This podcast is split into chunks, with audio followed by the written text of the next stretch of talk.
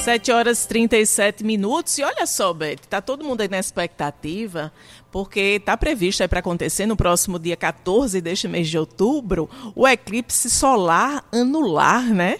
E, e a Paraíba está sendo considerada aí como um dos locais mais privilegiados para a observação desse fenômeno aí da natureza. E João Pessoa, a melhor capital. Isso. E conforme justamente as análises aqui no Brasil, vai acontecer nesta data, né? 14 é. de outubro. E este é, é, é isso aí faz parte do tema da coluna Horizontes de Inovação, que a jornalista é, Márcia Dementius vai trazer para a gente hoje. Né? Pois é. Há 104 anos atrás, né, uma equipe de pesquisadores, astrônomos internacionais esteve lá em Sobral, no Ceará, porque eles também foram observar um eclipse né? E esse eclipse serviu para comprovar a teoria da relatividade de Einstein. Tem a ver aí com distorção do espaço-tempo, mas Márcia Dementiu que Horizonte de Inovação é com você agora. Bom dia. Oi, bom dia. É um evento realmente que a gente não pode perder, porque ele ocorre, na maioria das vezes, na superfície do mar.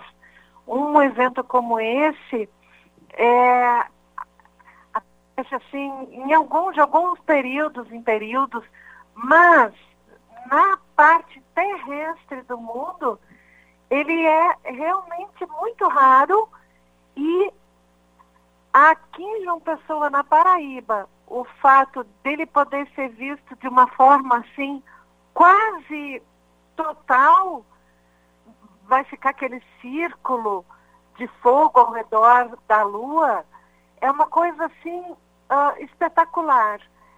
Esse evento ele vai ser visto de uma forma assim bem uh, equilibrada lá em Araruna. Em Araruna, então, está sendo organizado o Encontro Nacional de Astronomia nessa data. Mas o que, que tem a ver, então, essa história, Beth Menezes, do pessoal, cientistas britânicos terem vindo para cá em 2000, em 1919, século passado, milênio passado, no início do século XX, o que, que eles vieram fazer em Sobral, no interior do Ceará, quando houve um eclipse nessa data? Ocorre que esse evento astronômico, ele uh, permitiu que fossem visualizar estrelas ao redor do Sol e permitiu que fosse visualizado um, feixe, o feixe de luz dessas estrelas. E mais ainda, a tecnologia da época permitiu que esse evento fosse fotografado. Hoje em dia é muito fácil apontarmos os celulares e fotografarmos o eclipse, mas naquela época fotografia era uma coisa bem uh, inicial também. Então, esses astrônomos ingleses, juntamente com a, os astrônomos da equipe do Observatório Nacional no Brasil, já havia físicos no Brasil que acompanhavam os eventos astronômicos aqui, eles se reuniram em Sobral e foi montada uma foi montada uma estrutura gigantesca ao redor da igreja de Sobral, na, no, centro, onde hoje é o centro da, da cidade, mas não havia, claro, não havia muitos casarios naquela época, e foi montada essa estrutura que possibilitou essa fotografia. E o que, que ocorre?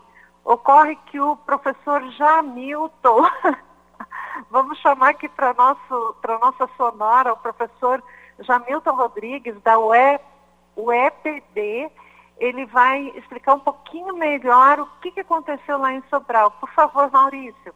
Então o Einstein, ele tenta propor que o Sol é uma lente gravitacional. Mas como é que você faz para olhar para o Sol? Não tem como olhar para o Sol. Entende? Porque o Sol força, você não consegue colocar instrumentos na direção do Sol, a não ser no eclipse. E o Einstein fala, tenta convencer os astrônomos de que se no eclipse a gente apontar os telescópios na direção das bordas do Sol, você vai ver o deslocamento da luz das estrelas de fundo. E aquela seria uma comprovação da teoria da relatividade geral, proposta pelo Einstein, porque estaria de acordo com as previsões da teoria que ele criou.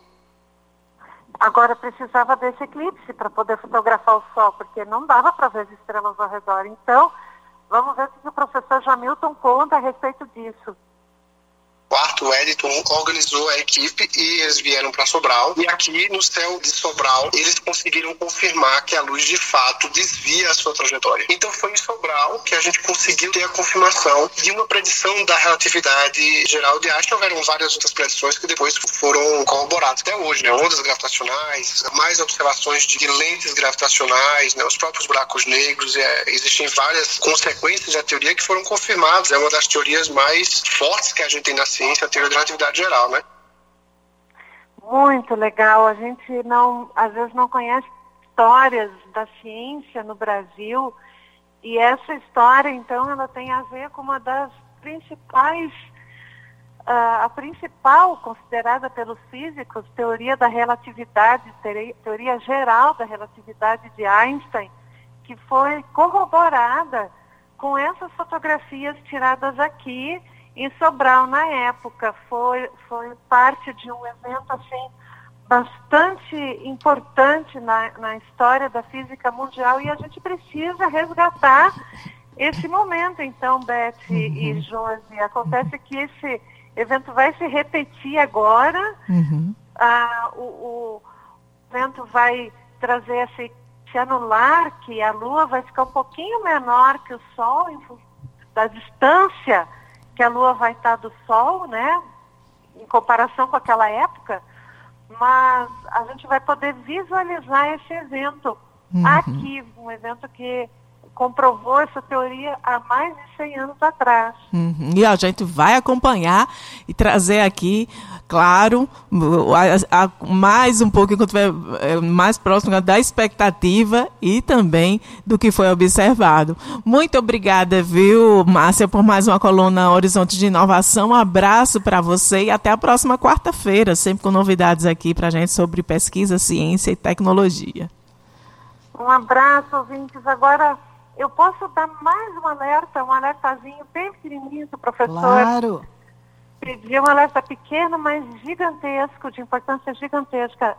Para visualizar esse eclipse, pessoal, usar óculos uhum. adequados ou um visor de máscara de soldador que é comprado em ferragem. É super barato, custa menos de 10 reais. Esse, sabe o visor da máscara de soldador? Exato. Uhum. Esse visor é adequado para olhar. Não se pode olhar diretamente para o sol, porque queima a retina dos Olha nossos aí. olhos. Ok, pessoal? Ótimo alerta. Muito obrigada, Márcia.